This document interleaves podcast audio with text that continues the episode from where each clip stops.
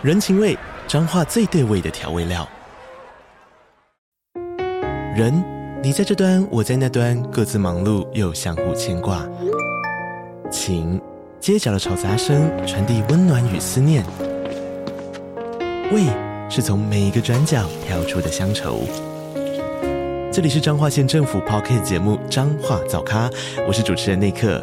从彰化大小事各具特色到旅游攻略，透过轻松有趣的访谈，带着大家走进最在地的早咖。准备好了吗？彰化的故事，我们说给你听。以上为彰化县政府广告。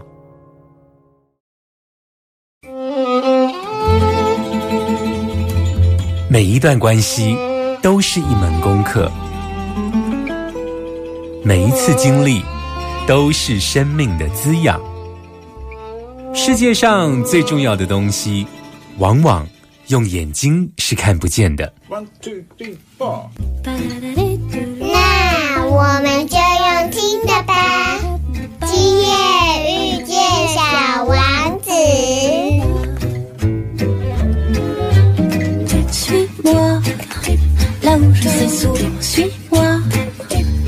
Je suis pas, suis-moi là où je suis beau.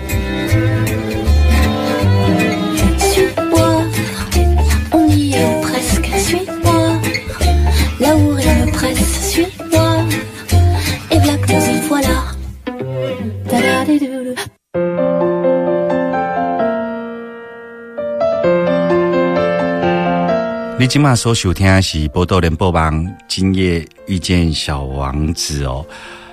在节目的一开始呢，我想邀请听众朋友来休息几嘞，就是我们有听过呃三月八号的妇女节哦，然后我们也会知道说以性别为主题的这一种节日啊，还有这个比方说同志骄傲月啊等等的。可是好像没有所谓的男性的节日，对不对？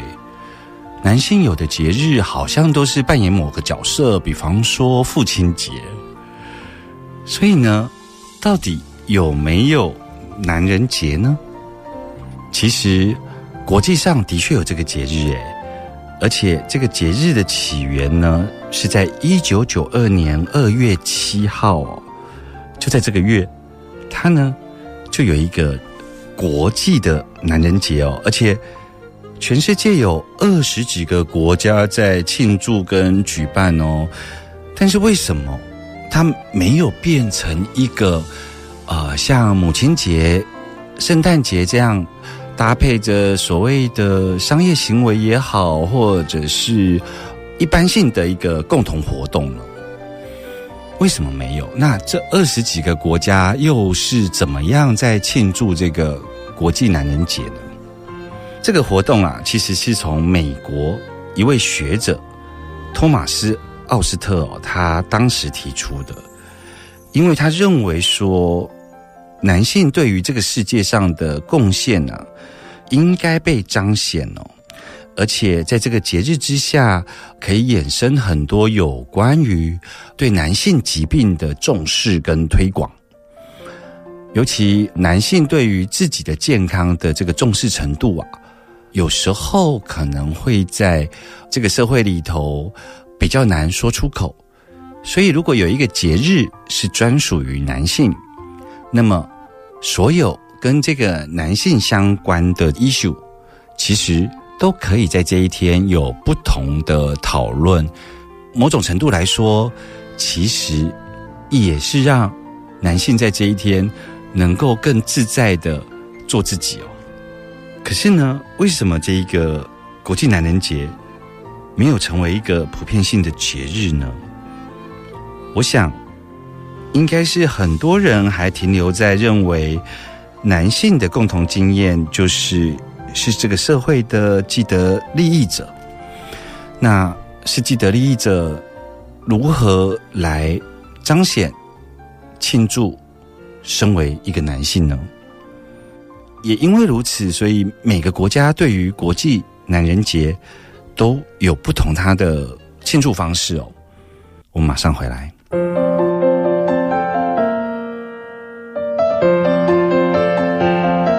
欢迎你继续到登来南波多联播帮，今夜遇见小王子哦。就像我要问的，就是说，为什么女生呢有闺蜜有没有？而且我们常常看到三三两两，然后那种女性情谊非常的自然，然后这个社会的接受度也很高。那为什么男生没有闺蜜呢？这个闺蜜的蜜啊，听众朋友，你知道是哪个字吗？很多人可能会以为是这个蜜糖的蜜，有没有？就是下面是虫字旁，但这其实是后来的宣传跟广告的用语哦，去谈说这个感情的浓密或者是这个甜蜜。其实所谓的闺蜜啊，我去查了一下这个国语词典哦，闺蜜就叫做闺中密友，所以它的密是这个秘密的密哦。词典里头解释是这样子哦，他说。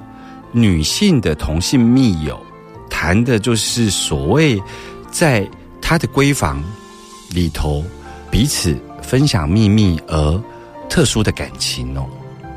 所以从这里就可以看出，女生可以有手帕交，可以拥有闺蜜，而男性很难的原因，为什么呢？其实你如果从一些所谓的情色文化来理解的时候，就会发现。好像我们会看到描述女女情感的这一种情色文学，可是对于男男的这个情色文学，基本上整个社会还是比较避谈的。这里头不是单纯的好像是恐同的因素，不是因为反对同性恋的因素，而是因为啊，男性在生理上啊，他有一个自然的天性哦。你有听过吗？就是所谓的怀孕这件事情，男生在这个生理上啊，这个精子的设计本身就是具有竞争性的，你知道吗？我们今天能够诞生，就是因为透过了一个我们还没有看见的这个竞争机制，然后最后我们胜出。就是不管这个胜出有没有透过努力，但是它就是有一个自然淘汰的过程。所以男性的生理，无论是在自然因素上面，或者是在后来的这个社会对你的要求上面，无形中都是用这种竞争意识在教导我们，然后甚至于是在指称我们。很多有关于男性的形容哦，那我觉得男性最辛苦的地方是，我们有时候不会意识到这一点，然后我们甚至于会沾沾自喜的拿这一些呃限制呢来继续传承下去。比方说，我们会交代我们的下一代男性会说，不可以哭，你有没有小鸡鸡啊？或者是说，不可以哭。男儿有泪不轻弹，这两句话，一个比较粗俗的用法，一个是比较文雅的用法，但它其实都在表达一件事情，就是男生不可以示弱。哎，那阿光为什么要讲这么多有关于男性的动物性跟男性的这一个呃养成过程？这个就是造成。男生没有闺蜜的主要原因，闺蜜就是闺中密友，他会交换彼此的秘密。男生呢，有办法在两人之间把自己脆弱的一面交给对方吗？好难哦！今夜遇见小王子。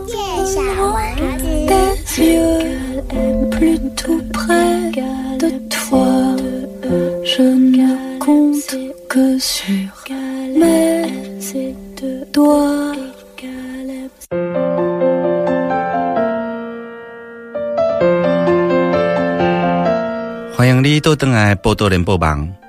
我们刚刚有谈到说，为什么男生没有闺蜜？很难很难有闺蜜，因为男生被养成的过程中很难对另外一个人示弱，因为在动物性层面，男生好像就会进到竞争的意识状态。我们来找一个好像有一点类似男性兄弟情谊的这种，可能看起来像闺蜜的吧。你看哦，我们会看到几个男生可能会聚餐喝酒，几个男生可能会去运动，或者呢去酒吧看这个运动赛事，或者呢啊像有一些社团啊，呃民间社团像狮子会等等的，会有一些男生聚在一起创业，看起来很 close 很紧密，然后。白天上班的时候一起打拼事业，晚上一起去喝酒。没错啊，这个形式上的确是很，嗯，很靠近。但它就不是像女孩子的那一种闺蜜，为什么呢？如果你进一步去分析呀，去理解，其实我刚刚所举例的所有事情呢，包括一起运动有没有啊？一起去打高尔夫球。或者是一起去打棒球，一起创业，然后一起喝酒，然后一起做坏事。如果你去理解为什么这个兄弟情谊跟所谓的手帕交女性的闺蜜不一样呢？因为刚刚所举例的这些啊，他们只是分组分队，但是还是竞争啊。比方说，我们一起闯事业。就是我们只是把你作为暂时的盟友，然后我们一起对外面的世界完完全全还是竞争意识，你懂我意思吗？就是男性的那一种呃连结啊，他必须要找一件事情，然后这件事情是有团队的，然后是分队打仗，或是分队一起去打猎，像传统部落是打猎嘛。男性的养成就是这样，所以他能够。联谊的那个情谊的这种产生方式，就是我刚刚讲的这些类别哦。那反过来，我要再讲一个更像闺蜜的男性经验。听众朋友有没有发现啊？无论你是男生或女生哦，尤其是男性，你看哦，每次我们聚在一起的时候，最常聊起来的是什么？就是当兵啊。为什么呢？哎，当兵的那个生活很无趣，大家一定有这样的经验，就是那个是一个日复一日，然后做着无意义的操演。我说的无意义，不是说国防外交这种无意义哦，而是他那种演练啊，是为了让你的技术成熟，所以你是重复在做那些事情，可能把皮鞋擦亮。把皮带的铜扣擦亮，然后可能呃练习打靶、刺枪等等的，它是一个重复的动作。可是为什么男性聚在一起特别喜欢谈当兵呢？女生一定无法理解，对不对？但男生之所以能够那么爱谈当兵，是因为那是他的人生历程里头唯一一次。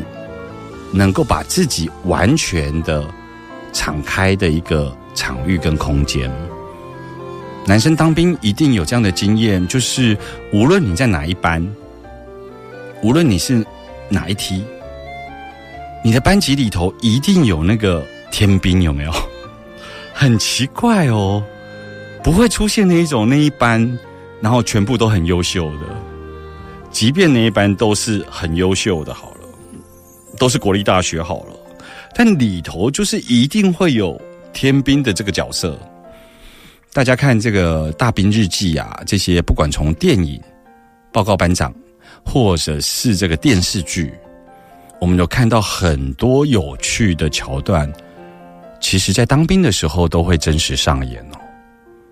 那我为什么说那个是更贴近闺蜜的情况？是因为吃喝拉撒睡。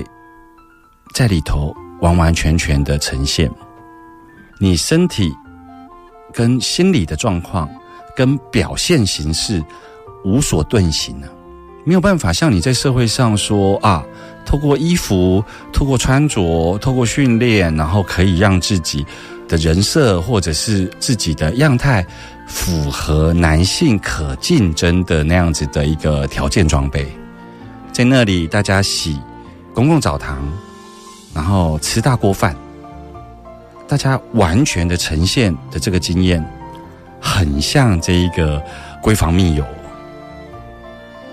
然而在里头是没有任何的批评发生的，我们可能会嘲笑，可能会觉得有趣，但是我们会知道那是我的兄弟，我们不会真正的把他当敌人。这就很像女性的闺蜜哦，她们可能会骂自己的这个闺中密友，你为什么可以劈腿？但是她无论怎么骂，她就是不会把窗外的这个社会评价呢。拿来指责自己的密友，她可以骂，但是她绝对不会否定跟评价自己的闺蜜。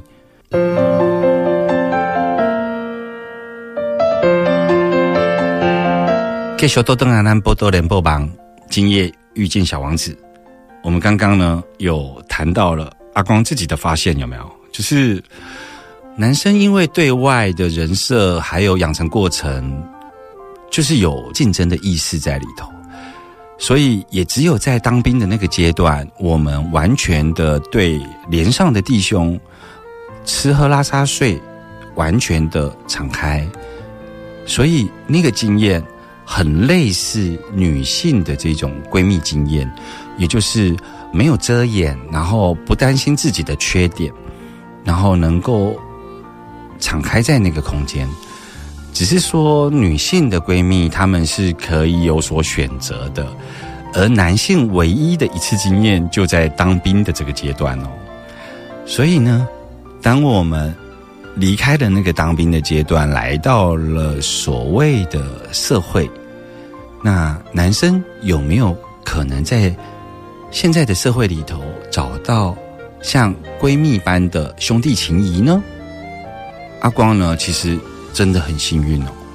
我在大学的时候，因为搞社会运动嘛，那我当时有一个跨校性的朋友，那我们三个人的英文名字刚好就是 Antonio，然后像我是 Bobby 嘛，那还有就是 Sam，三木，所以呢，我们意外的，我们三个就是结拜成为 ABS。你知道 ABS 就是那个刹车系统嘛？我们骑机车都会知道 ABS 嘛。那我们发展出来一个很特殊的这个男性的闺蜜的情况，就是我们呢会固定的聚会，但我们聚会的时候呢，并不是像刚刚提到的，可能是出去外面，可能是去组团运动，或者是去喝酒，不是的。我们的聚会就是我们会聊聊彼此的近况，然后我们会设定很多的原则，而那个原则并不是在一开始我们就知道要怎么设定的，而是每一次遇到的状况，然后我们就会讨论为什么会这样。比方说，其中有人因为他的女朋友，或者是到后来有一些人结婚了，然后呢，当他要出来聚会的时候。他的女朋友可能就会生气啊，就会说：“可是我比较重要，还是阿光比较重要啊？为什么你就不能陪我？你就是要去参加你们的聚会？”那我们就会把这样子的困扰呢，拿来我们的 ABS 的聚会里头谈哦。那我们会谈这个聚会对我们的重要是什么？那以我们为核心往外的关系是什么？一步一步，我们分享彼此的困扰。到后来，他们各自成家之后呢，这些太太好像就明白他们的聚会不能干扰，就他们的聚会很重要。就是那个过程，一方面是 ABS 的内聚，是以把彼此遇到的困扰拿出来讲，然后反而呢，在这个无形中呢，就创造了一个空间哦。你知道吗？我们在这一个聚会里头，长达十多年的经验里头啊，他们有人会说，我觉得我很不好，因为我的太太这么有艺术天分，然后呢，他可以拍电影，但是我没有足够的钱支持他在梦想的路上，所以我的太太她必须要不断的去接 MV，然后当 MV 的导演，一支五万块，只为了圆他能够拍这种电影长片的梦哦。听众朋友想想看哦，你周遭的男性朋友有可能告诉你他的困扰吗？然后包括我们一起老化的过程中，男性的这个疾病，我们也会有机会互相的倾诉。所以对我来说，那个空间呢、真的是很疗愈诶，因为很多男生的疾病或男性老化的焦虑，可能头发掉啦，那我们可能会在这一个空间里头，还是会彼此嘲笑，但我们不会彼此否定。这很像女性的闺蜜，你知道吗？我们不会拿这个窗外的这种评价来真正的评价彼此，而是哦，我们知道了，我们知道了你有这样子的焦虑，那你打算怎么做呢？然后在这个过程中，还会岔出去，然后冷笑微的嘲笑他。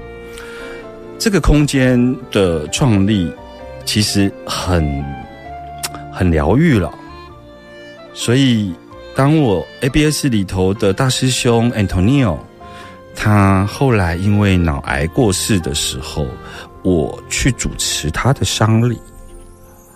我记得我当时在他的丧礼上，对着所有的亲友说，包括他的太太，我说：“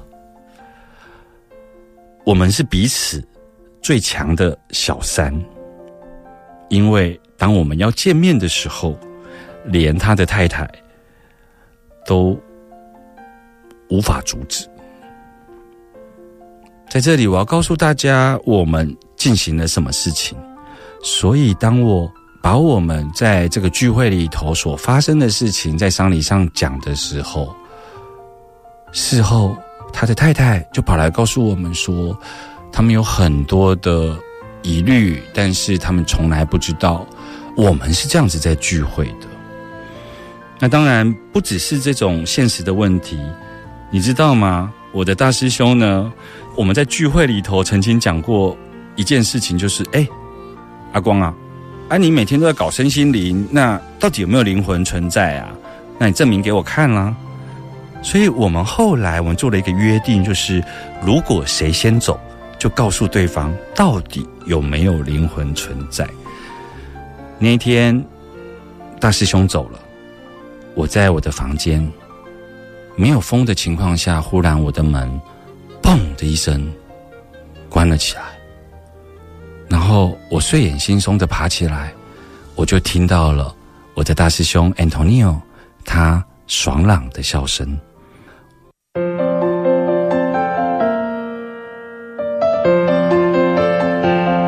继续到登来兰波多连播帮，今夜遇见小王子哦。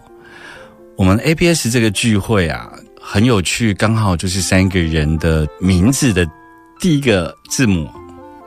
那为什么我们会用 ABS 来组这个男团名称呢？其实是因为我觉得男性在这个社会上，很多时候呢就会僵住，然后到了那个最后要倒掉的那个防线呢，可能都还叫不出声音哦。所以呢，我们平常时候其实也不像那种嗯难兄难弟说。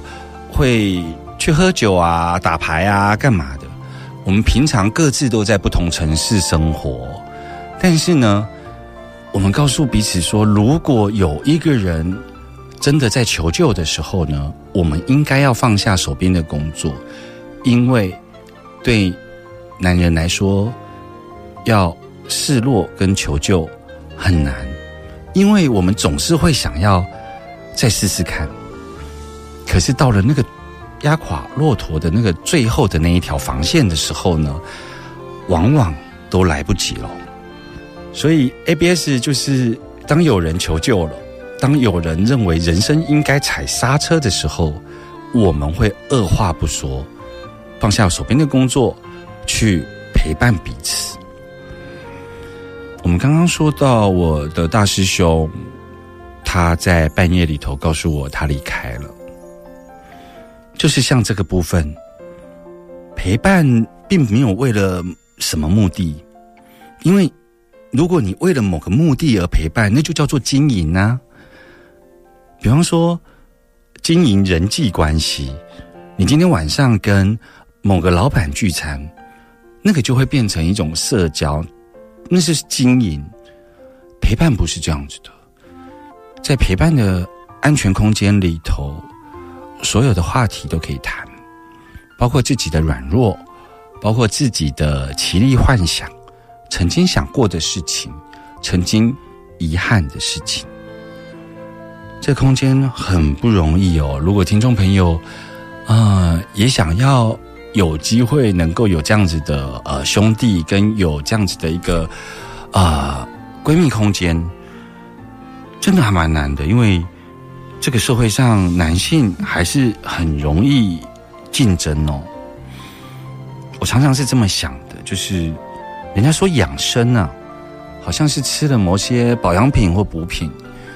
但人生到了这个阶段哦，对我来说，一段舒服自在的关系，然后能够自在的相处在一个空间，我认为这就是最好的养生了，你知道吗？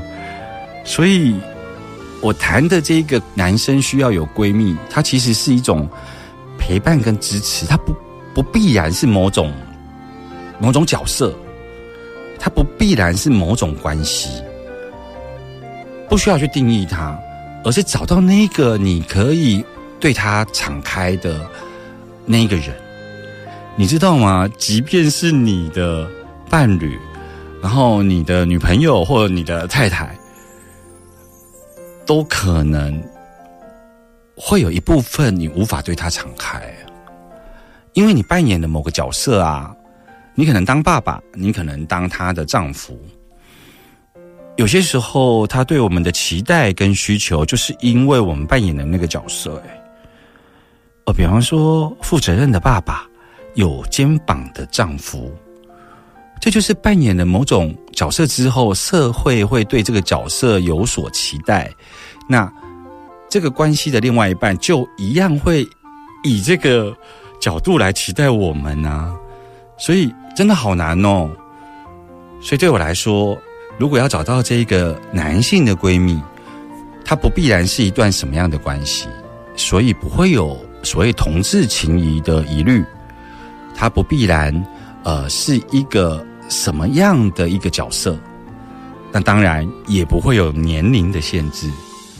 他唯一的标准就是在这个空间里头，我们不拿着窗外的评价来评价彼此，而是。全然的接受眼前的这一个男性闺蜜，她诉说着属于她的故事哦。今天呢，花了一整集说说阿光曾经在年少的时候很幸运，然后做一个男性，在这个社会里头好辛苦。我也好期待啊，未来有机会。能够再遇到像年轻时候的大师兄、小师弟，能够有一个专属于男性的聚会哦。今天这一集说给男生听，当然我也要说给女性听众多帮帮忙，因为你们都是拥有手帕交闺蜜关系的经验，你一定比我们男生更懂我在说什么。小王子呢，今天也请狐狸来说说他的金句。如果你驯养我，那我的生命就充满阳光。你的脚步声会变得跟其他人不一样，其他人的脚步声会让我迅速的躲在地底下，而你的脚步声则会像音乐一般，把我召唤出洞穴。祝福你。我们下周见喽，拜拜。